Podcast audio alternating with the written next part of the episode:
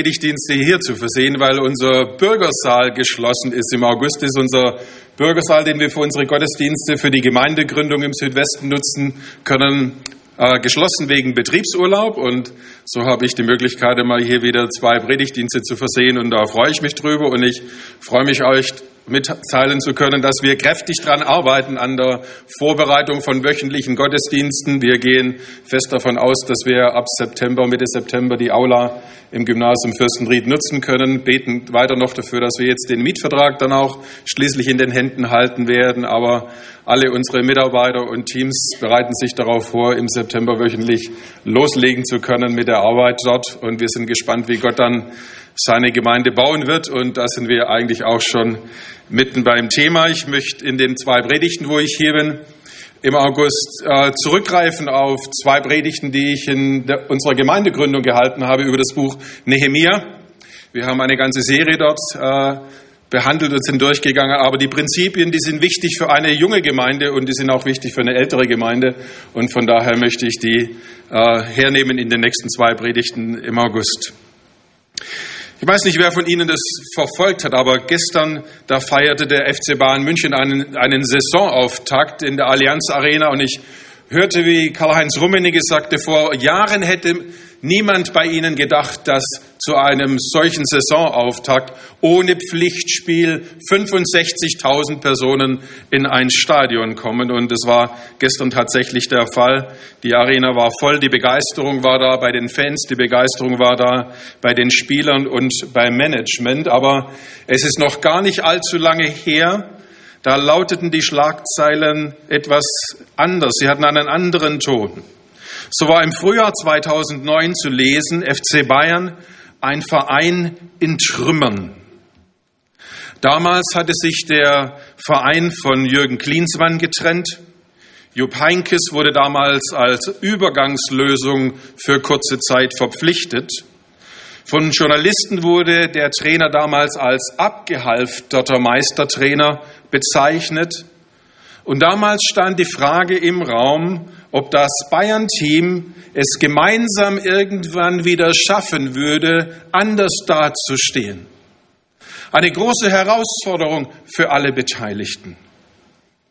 Und die Frage, schaffen wir es gemeinsam? Die müssen sich nicht nur Fußballteams gemeinsam stellen, sondern immer wieder Gruppen gleich welcher Art. Wir erleben dies ganz gleich, in welchen Teams wir an unserem, an unserem Arbeitsplatz zum Beispiel zusammengesteckt sind. Ein neues Projekt, vielleicht neu zusammengestellt in der Konstellation. Der Job wird vorgelegt, der Auftrag wird klar definiert und dann ist die spannende Frage, schaffen wir dies gemeinsam in dieser Konstellation? Wir sehen dies im Familienleben, wenn ein Familienmitglied vielleicht schwer erkrankt, durch schwierigen Zeiten geht und es nicht nur Tage geht oder Wochen, sondern Monate und eine große Belastung dann da ist in der Familie und wir als Familie fragen müssen, schaffen wir dies gemeinsam, diese Belastung durchzugehen? Genauso begegnet uns natürlich diese Fragestellung in Gruppen von Gemeinden. In unserer Gemeinde zum Beispiel in der Gründung, wenn einzelne Teams sagen, wir haben plötzlich vier Sonntage abzudecken und sehr, sehr wenig Mitarbeiter. Woher kommen die Mitarbeiter im Musikbereich, im Kindergottesdienstbereich und, und, und? Und die Frage in den Teams da ist, werden wir dies schaffen, diese Herausforderung? Oder eine ganze Gemeinde kann sich mit der Thematik beschäftigen müssen in unterschiedlichen Situationen. Und deshalb will ich mit Ihnen heute Morgen darüber nachdenken, was sind wichtige Prinzipien, damit wir solche Herausforderungen angehen können und die Frage beantworten können, wie Teamarbeit dann gelingen kann. Und dazu möchte ich, wie gesagt, in das Buch Nehemia blicken, einen Abschnitt von der Bibel mit Ihnen dazu durchnehmen und hernehmen. Im Buch Nehemia Kapitel 2 und 3 gibt es dazu einige sehr wichtige Prinzipien und Aussagen, aber schnell zum Kontext, zum Zusammenhang. Nehemia hat schlechte Nachrichten gehört aus der Ferne im babylonischen Exil. Er hörte, dass die Mauer von Jerusalem nach der Eroberung der Babylonier nach wie vor nicht gebaut ist, in Trümmern liegt. Er betet zu Gott um Möglichkeiten, etwas zu tun nach seinen Möglichkeiten, weil er sagt, da muss etwas getan werden. So kann es nicht mehr weitergehen. Und er macht sich mit Unterstützung des Königs auf den Weg. Ihm ist klar, dass er die Aufgabe nur mit einem Team bewältigen kann. Und wir schauen jetzt, wie sein Team sich dann auszeichnet. Und ich meine, dass wir sein Team charakterisieren können mit drei verschiedenen Grundsätzen, die wir miteinander erarbeiten werden. Das erste Grundsatz, die erste Grundsatzentscheidung, die wir kennenlernen werden, lautet, wir wollen. Nehemia erreicht nach ungefähr drei Monaten Reise sein Ziel Jerusalem. Aber er beginnt nicht sofort mit seiner Aufgabe, sondern er nimmt, er nimmt sich zunächst einmal drei Tage Zeit, um in der Stadt anzukommen und um nach der Reise auszuruhen. Und ich denke, Nehemiah zeigt uns hier schon in diesen ersten wenigen Sätzen, dass er ein weiser Mann ist. Er geht mit seinen Kräften so um, wie es die Kräfte und die Aufgaben eben erfordern. Er ist ein sehr aktiver Mensch. Aber er weiß nach dieser langen, strapaziösen Reise, die anders gestaltet war, als wir so eine Reise heute unternehmen würden. Wir setzen uns in ein Flugzeug, in ein Pkw oder irgendetwas und unternehmen schnell Reisen mit großen Distanzen. Aber damals war die Reiserei etwas völlig anderes.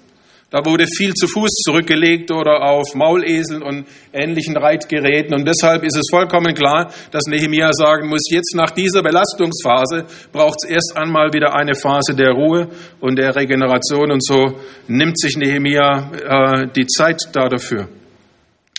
Wenn wir weiterlesen, dann in Vers 11 lesen wir, als ich nach Jerusalem kam und drei Tage dort gewesen war, machte ich mich nachts auf mit ein paar Männern. Ich hatte noch niemanden davon erzählt, was Gott mir als Plan für Jerusalem ins Herz gegeben hatte. Auch hatte ich kein Tier bei mir außer dem, auf dem ich ritt. Hier sagt uns der Bericht, dass Nehemia bis dahin noch nichts zu irgendeiner Person in der Öffentlichkeit von den Dingen erklärt hat, die Gott ihm aufs Herz gelegt hat. Das heißt, er hat erlebt, dass Gott ihm bestimmte Dinge wichtig gemacht hat, so wie Menschen dies auch heute noch erleben, dass sie sagen, Gott hat mir eine bestimmte Aufgabe, eine bestimmte Sache aufs Herz gelegt, dafür bete ich und dafür will ich mich einsetzen. Und dann erzählt uns der äh, Bericht hier, dass er sich zunächst einmal ganz persönlich ein, ein Bild von der Lage machen möchte. Und das macht er ganz bewusst, um Gerede zu vermeiden. Er hätte eine große Werbetrommel hier in der Phase schon rühren können und sagen können, wir tun dies und das und dann wäre ein Riesendurcheinander vielleicht entstanden, wenn dann Dinge gar nicht so umgesetzt hätten werden können, wie sich Nehemiah Dinge überlegt und ausgedacht hat. Aber er macht sich zunächst einmal ein Bild. Er macht dies auch in der Nacht, wie der Text uns sagt. Und er geht durch diese schwierige Phase nachts, weil Jerusalem war in Trümmern, was die Mauern betrifft.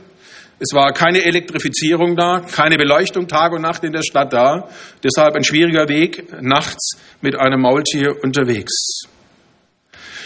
Und als ich die Verse gelesen habe, da habe ich gedacht, Nehemiah macht hier Dinge, die man normalerweise eigentlich nicht unbedingt tun sollte.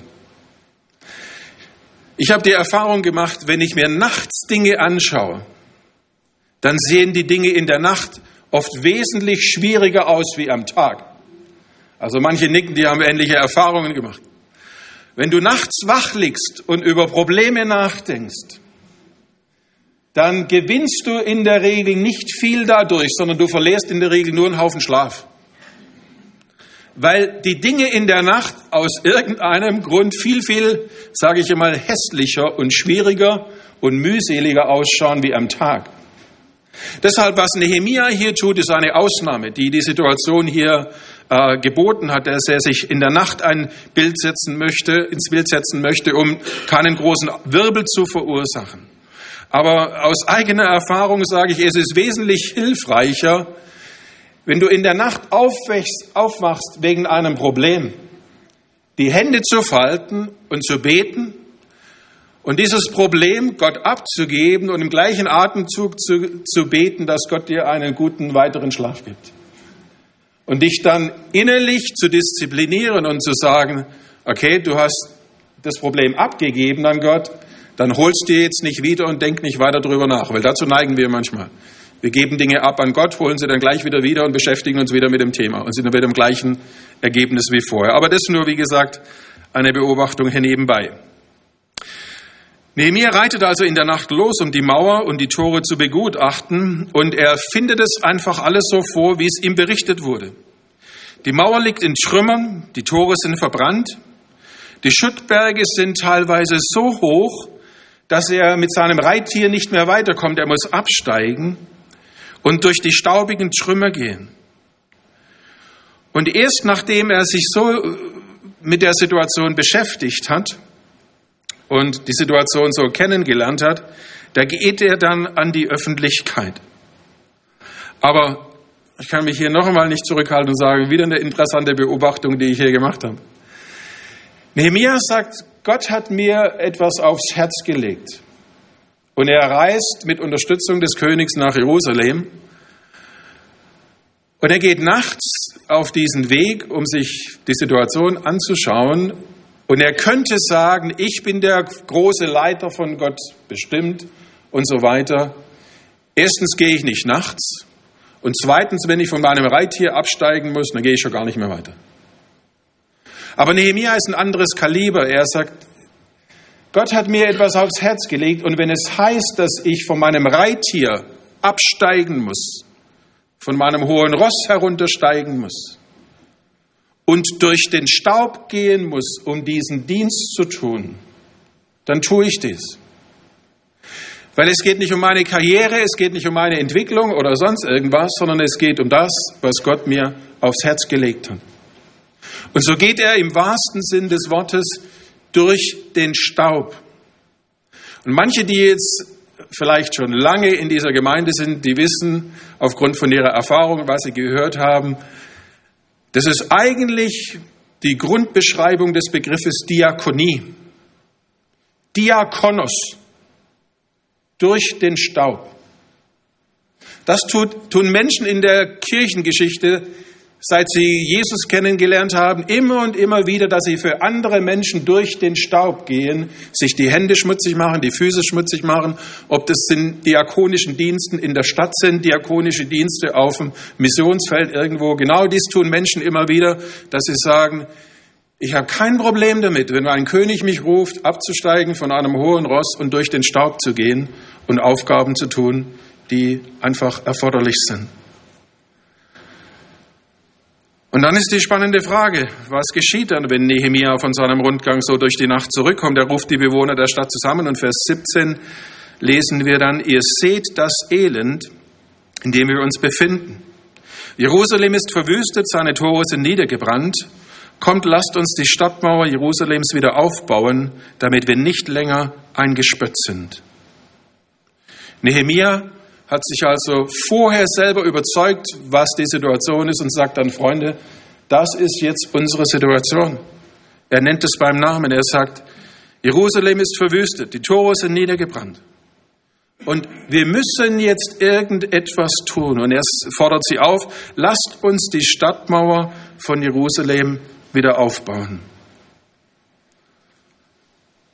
Die Herausforderung ist klar, lasst uns bauen. Aber Nehemiah macht auch klar, jede Aufgabe benötigt eine Motivation. Er sagt, lasst uns die Stadt wieder aufbauen, die Stadtmauer wieder aufbauen, damit wir nicht länger eingespött sind. Das heißt, die Menschen im Umfeld haben über Jerusalem, über die Israeliten gespottet und haben gesagt, was ist das für eine Stadt, was ist das für ein Gott, den sie verehren. Ihre Stadt liegt da nieder in Schutt und Asche und die Mauer ist ein Trümmerfeld. Es geht ihm nicht um seine persönlichen Ziele, sondern es geht um Gottes Volk und um Gottes Ehre. Und er gibt dem Volk noch eine Entscheidungshilfe mit auf den Weg. Er erzählt davon, wie Gottes gnädige Hand über ihm immer wieder war, bis an diesem Punkt. Er liefert vielleicht nicht die ausführliche Version und erzählt nicht im Detail, wie er gebetet hat im Exil und der König auf sein Gebet geantwortet hat, indem er alle seine Wünsche erfüllt hat, ihn unterstützt hat mit allen möglichen Ressourcen.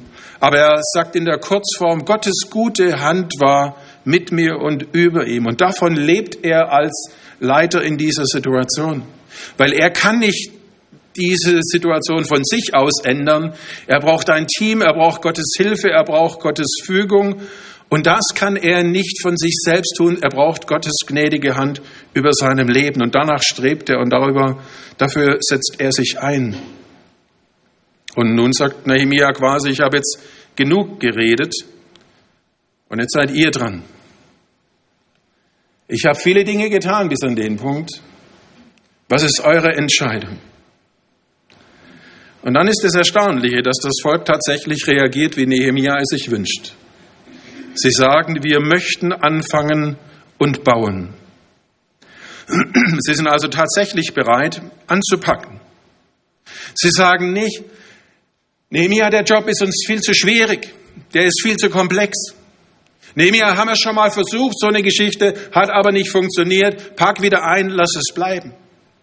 Sie hätten alle möglichen Ausreden und Erklärungen finden können, um zu sagen, wir packen hier in dieser Situation nicht an. Aber das tun sie nicht. Sie sagen, wir wollen. Das ist eine Grundsatzentscheidung, die sie an diesem Punkt getroffen haben. Wir wollen, wir möchten dies tun. Und sie sind ganz, ganz anders wie ein Comedian, den ich mal beobachtet habe und gehört habe. Der sagte mal über Arbeit, ich liebe Arbeit. Ich bin so fasziniert von Arbeit. Ich könnte stundenlang zuschauen, wie andere die Arbeit tun.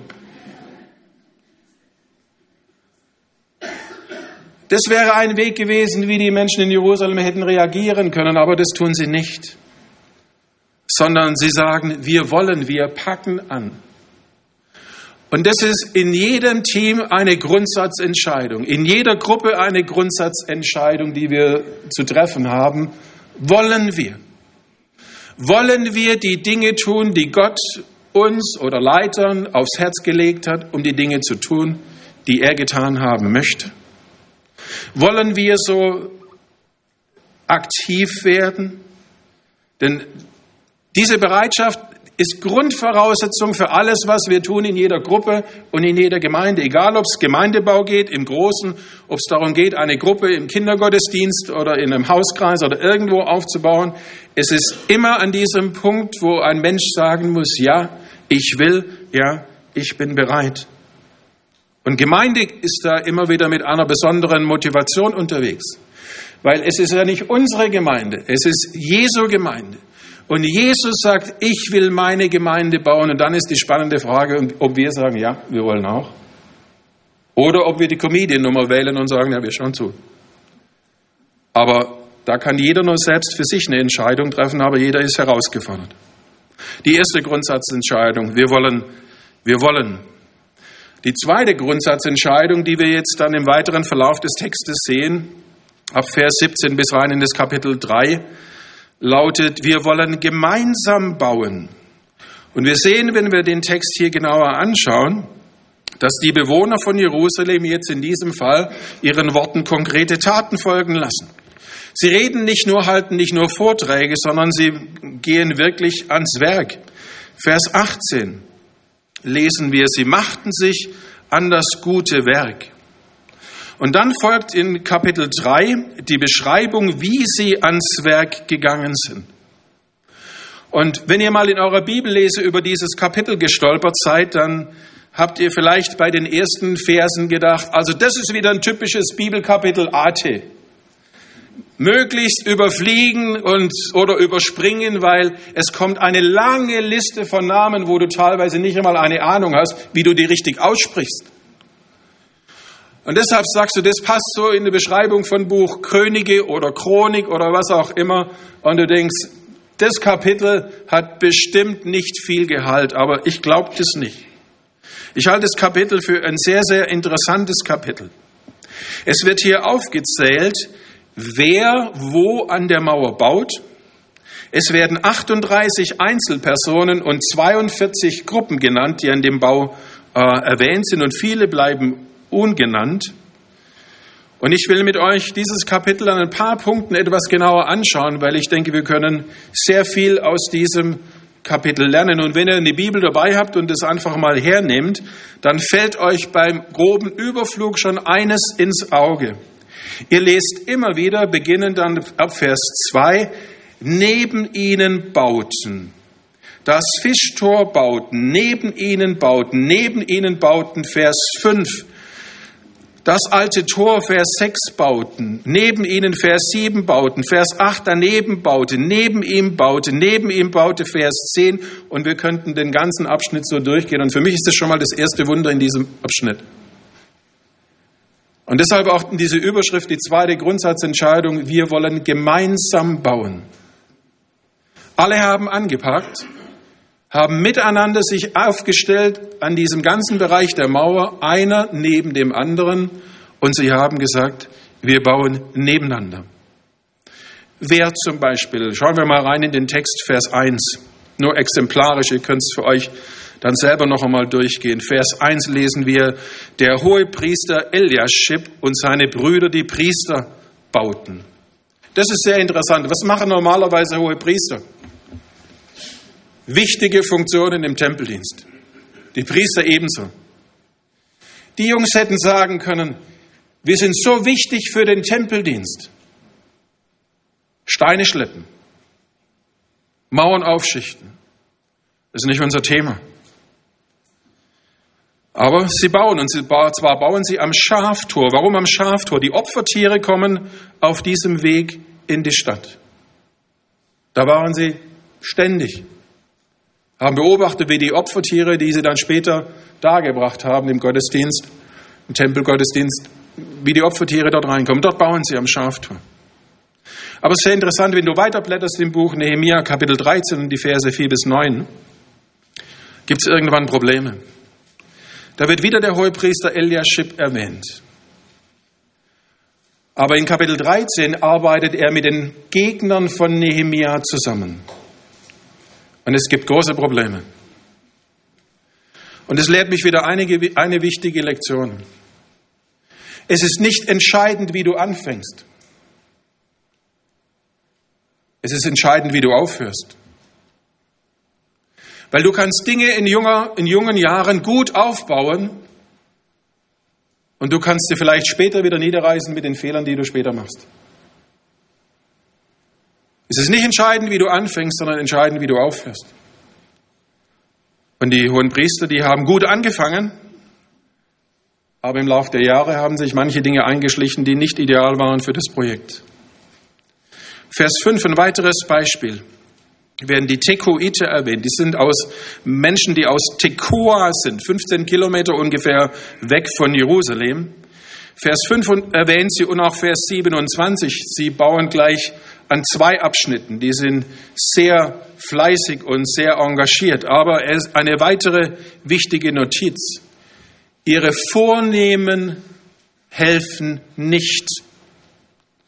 Da waren anscheinend einige dabei, die gesagt haben, wir gehören zu, zum gefühlten Adel. Und der Job hier mit anzupacken, das, das geht gar nicht. Funktioniert gar nicht mit uns. Müssen andere tun. Die Vornehmen. Die Tekoiter waren nicht die einzigen, die anreisten. Vers 2 spricht davon, äh, aus Jericho sind Leute angereist, aus Gibeon und Mitzpah, Vers 7. Und alle haben gesagt, wir bauen gemeinsam an diesem Projekt. Wir könnten dann weiter noch im Text nachschauen und lesen, Vers 8. Daneben baute Usiel, der Sohn Hanayas, der Goldschmied. Das heißt, da ist der Goldschmied, der sagt, ich sitze normalerweise in meiner feinen Goldschmiedewerkstatt und ich muss sorgfältig darauf achten, dass meine Hände wunderbar funktionieren, weil ich ganz filigrane Arbeiten zu verrichten habe. Aber er sagt, ich baue mit gemeinsam. Auch auf die Gefahr hin, dass mir ein Finger einklemmt oder irgendwas und ich eine Zeit lang ausfall, weil in dem Fall das Werk Gottes wichtiger ist als meine Goldschmiedearbeiten. Wenn wir weiterlesen, dann stellen wir fest, es gibt einen Salbenmischer, der erwähnt wird in Vers 8. Das ist der Apotheker. Der Apotheker, der normalerweise ganz filigran abwiegt, was irgendwo in Medikamente muss, aber der sagt, jetzt bin ich auch bereit fürs Gröbere. Jetzt bauen wir halt Mauern. Vers 12 finde ich klasse. Daneben baut Shalom, der Sohn des Loesch, der Oberste der, des anderen halben Bezirkes von Jerusalem. Und jetzt wird sehr spannend. Er und seine Töchter. Die Töchter finde ich klasse, dass die hier mit anpacken. Das waren keine Zicken, die gesagt haben, oh, unsere Fingernägel sind lackiert und wir sind geschminkt, die Nummer, die funktioniert mit dem Mauerbau, das soll irgendein anderer tun. Sondern die haben einfach angepackt und gesagt, da ist jetzt was zu tun und äh, der, der Vater der Familie hat dieses Engagement entsprechend vorgelebt und die sind einfach mitgezogen. Das finde ich klasse, wenn auch die Damen hier dann aktiv werden, weil sie einfach sagen, hier ist Gott am Werken und egal, ob wir unsere Klamotten beschmutzen oder unsere Fingernägel brechen, äh, wir sind hier mit dabei und arbeiten mit. Vers 30. Meschulam, der Sohn des Berechas, gegenüber seiner Kammer. Meschulam lebte wahrscheinlich sehr bescheiden in einer, in einer Einraumwohnung, einer Kammer. Unbedeutend. Und er verrichtet aber an seiner Kammer diesen Job an der Mauer. Sein Name bedeutet hingegeben. Und Meschulam ist der Sohn von Berechia. Dessen Name bedeutet, der Herr hat ihn gesegnet. Und wenn ich das jetzt zusammenbringe, da ist der Sohn des gesegneten Mannes hingegeben obwohl er wenig, obwohl er wenig hat. Gottes Segen ist in seinem Leben nicht daran abzulesen, dass er furchtbar reich und erfolgreich und was weiß ich was war. Er lebt in einer kleinen, bescheidenen Kammer. Aber er ist Gott hingegeben. Mit allem, was er hat. Mit allem, was Gott ihm gegeben hat. Und er ist dabei zufrieden. Und ich finde dieses Kapitel, wie gesagt, klasse. Weil es mich oder uns hinterfragt, machen wir einen Haufen Worte manchmal oder packen wir wirklich an? Und deshalb bin ich auch sehr, sehr dankbar für unser Gemeindegründungsprojekt. Weil da sind ganz, ganz viele, die packen an. Die sagen, wir möchten nicht nur darüber reden, dass es wichtig ist, dass neue Gemeinden entstehen und Menschen in München zum Glauben finden, sondern die sagen, wir packen an. Finde ich absolut klasse. Und dann ist für mich immer wieder die Frage, wo übernehmen wir Verantwortung? Im Text hier haben wir gesehen, sie bauten immer wieder neben ihrem Haus, ihrem Haus gegenüber. Und es stellt mich immer wieder in Frage und lässt mich fragen, baue ich vor meiner Haustür? Bete ich für meine Nachbarn? Die ganz, ganz weit weg sind von Jesus und wo ich vielleicht der Einzige bin, der ihnen Jesus vorstellt und ihnen erklärt, wie sie Frieden mit Gott finden können, in Gemeinschaft mit Gott leben können durch Glauben an Jesus und seinen Tod am Kreuz. Bauen wir so vor unserer Haustür? Sind wir bereit, Aufgaben zu übernehmen, obwohl wir vielleicht sagen, ist vielleicht ein bisschen unbequem, bei uns lange Zeit morgens um acht, halb neun im Bürgersaal zu sein, den ganzen Schmutz und Dreck wegzuräumen von den Feierlichkeiten der Nacht. Und unsere Logistikleute einfach sagen, wir tun dies, weil Gott hat es uns aufs Herz gelegt und wir tun das nicht nur einmal, und da wird es nämlich spannend, sondern wir tun das dauerhaft, Woche für Woche oder Monat für Monat. Nicht nur mal einen Moment, eine kurze Zeit, sondern dauerhaft. Und dann einfach die spannende Frage, welche Gaben und Begabungen hat Gott dir denn gegeben? Weil er gibt sie ja uns, damit wir aktiv werden können auf der Baustelle Gemeinde, die er eingerichtet hat. Und da ist immer wieder die spannende Frage, welche Gaben sind in meinem Leben da, die ich da einbringen kann. Jesus will seine Gemeinde bauen nach und nach. Und die Frage ist, ob wir uns da zuweisen lassen für unsere Dienste. Zwei wichtige Grundüberzeugungen oder Grundsatzentscheidungen. Und abschließend eine dritte, die ich jetzt aber nicht aus dem Buch Nehemia entnehmen möchte, sondern die ich aus dem Neuen Testament entnehme. Aus dem ersten Korintherbrief, aus Texten, wie wir sie vorher gerade gehört haben. Die dritte Grundsatzentscheidung, wir, nicht ich. Jemand sagte mal, Zusammenarbeit vermehrt den Nutzeffekt in erstaunlichem Maße. Wenn zwei Leute in vollkommener Übereinstimmung zusammenarbeiten, erreichen sie das Fünffache von dem, was sie bei getrennter Arbeit schaffen würden. Ich kann dies nicht belegen. Ich kann dies nicht verifizieren. Ich finde interessant, 5. Mose 32, 30. Wo einer mit Tausenden fertig wird, da können zwei mit Zehntausend fertig werden. Das scheint das Gleiche zu belegen. Das heißt, wenn es gelingt, dass Menschen zusammenarbeiten, so wie Gott es sich denkt, dann kann das Vielfache von dem getan werden, was ein Einzelner oder die Einzelnen tun können. Und da sind ganz schlaue Menschen auch schon draufgekommen und bezeichnen das heute mit dem Begriff Synergie. Und wir kennen dies.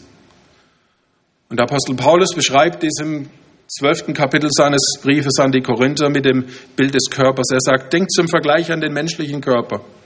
Er stellt eine Einheit dar, die aus vielen Teilen besteht oder andersherum betrachtet, er setzt sich aus vielen Teilen zusammen, die alle miteinander ein zusammenhängendes Ganzes bilden. Genauso ist es bei Christus. Dass Christus ebenso seine Gemeinde baut Einzelne in Vielfalt zusammenbringt zu einer Einheit. Und wenn Teamarbeit gelingen soll, dann brauchen wir alle miteinander dieses Verständnis.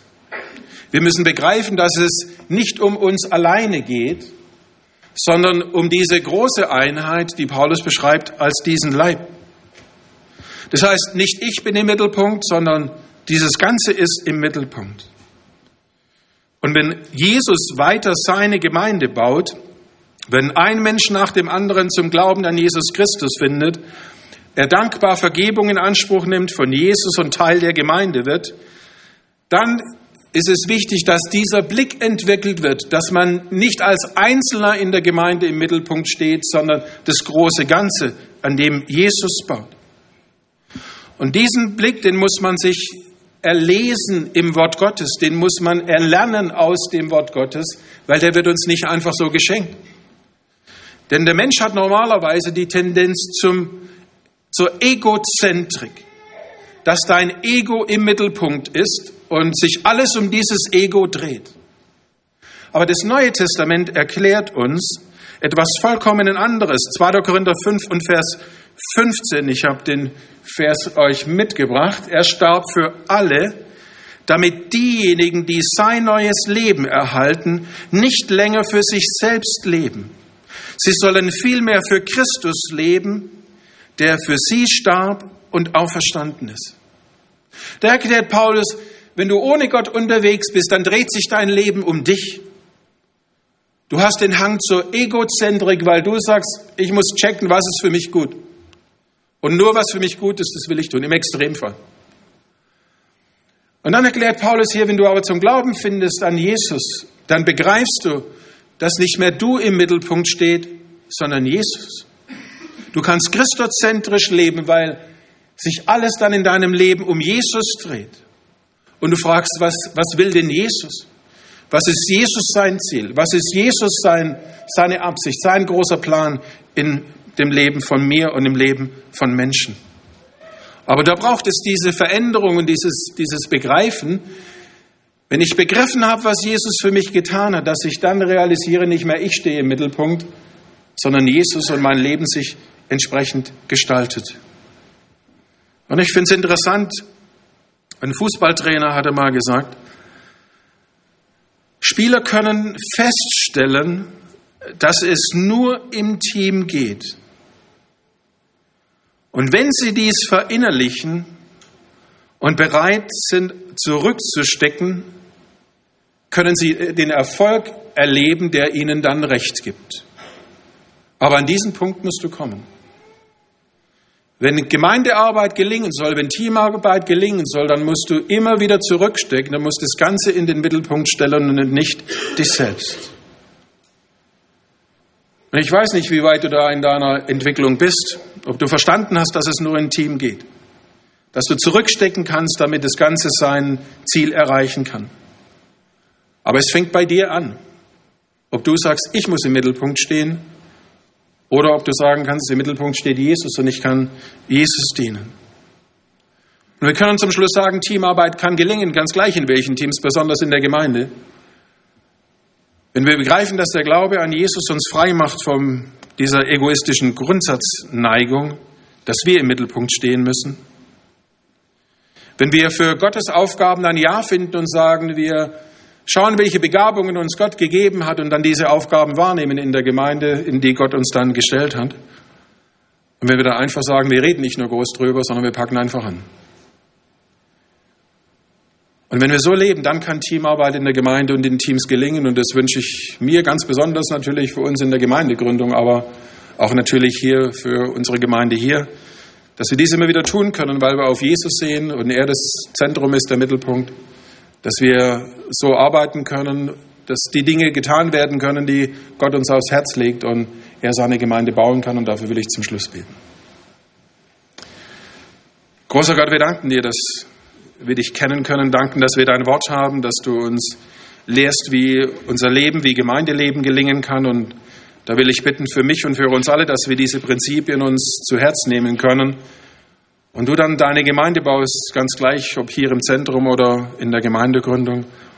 Und will bitten, dass du uns durch deinen Geist hier führst und leitest und uns die Wege gehen lässt, die dein Wort uns sagst, dass wir den Mut haben, hier gehorsam zu sein, uns deinem Wort unterzuordnen und uns an deinem Wort zu orientieren, sodass wir nicht so leben, dass wir im Zentrum unterwegs sind von unserer Welt, sondern dass du im Mittelpunkt bist. Amen.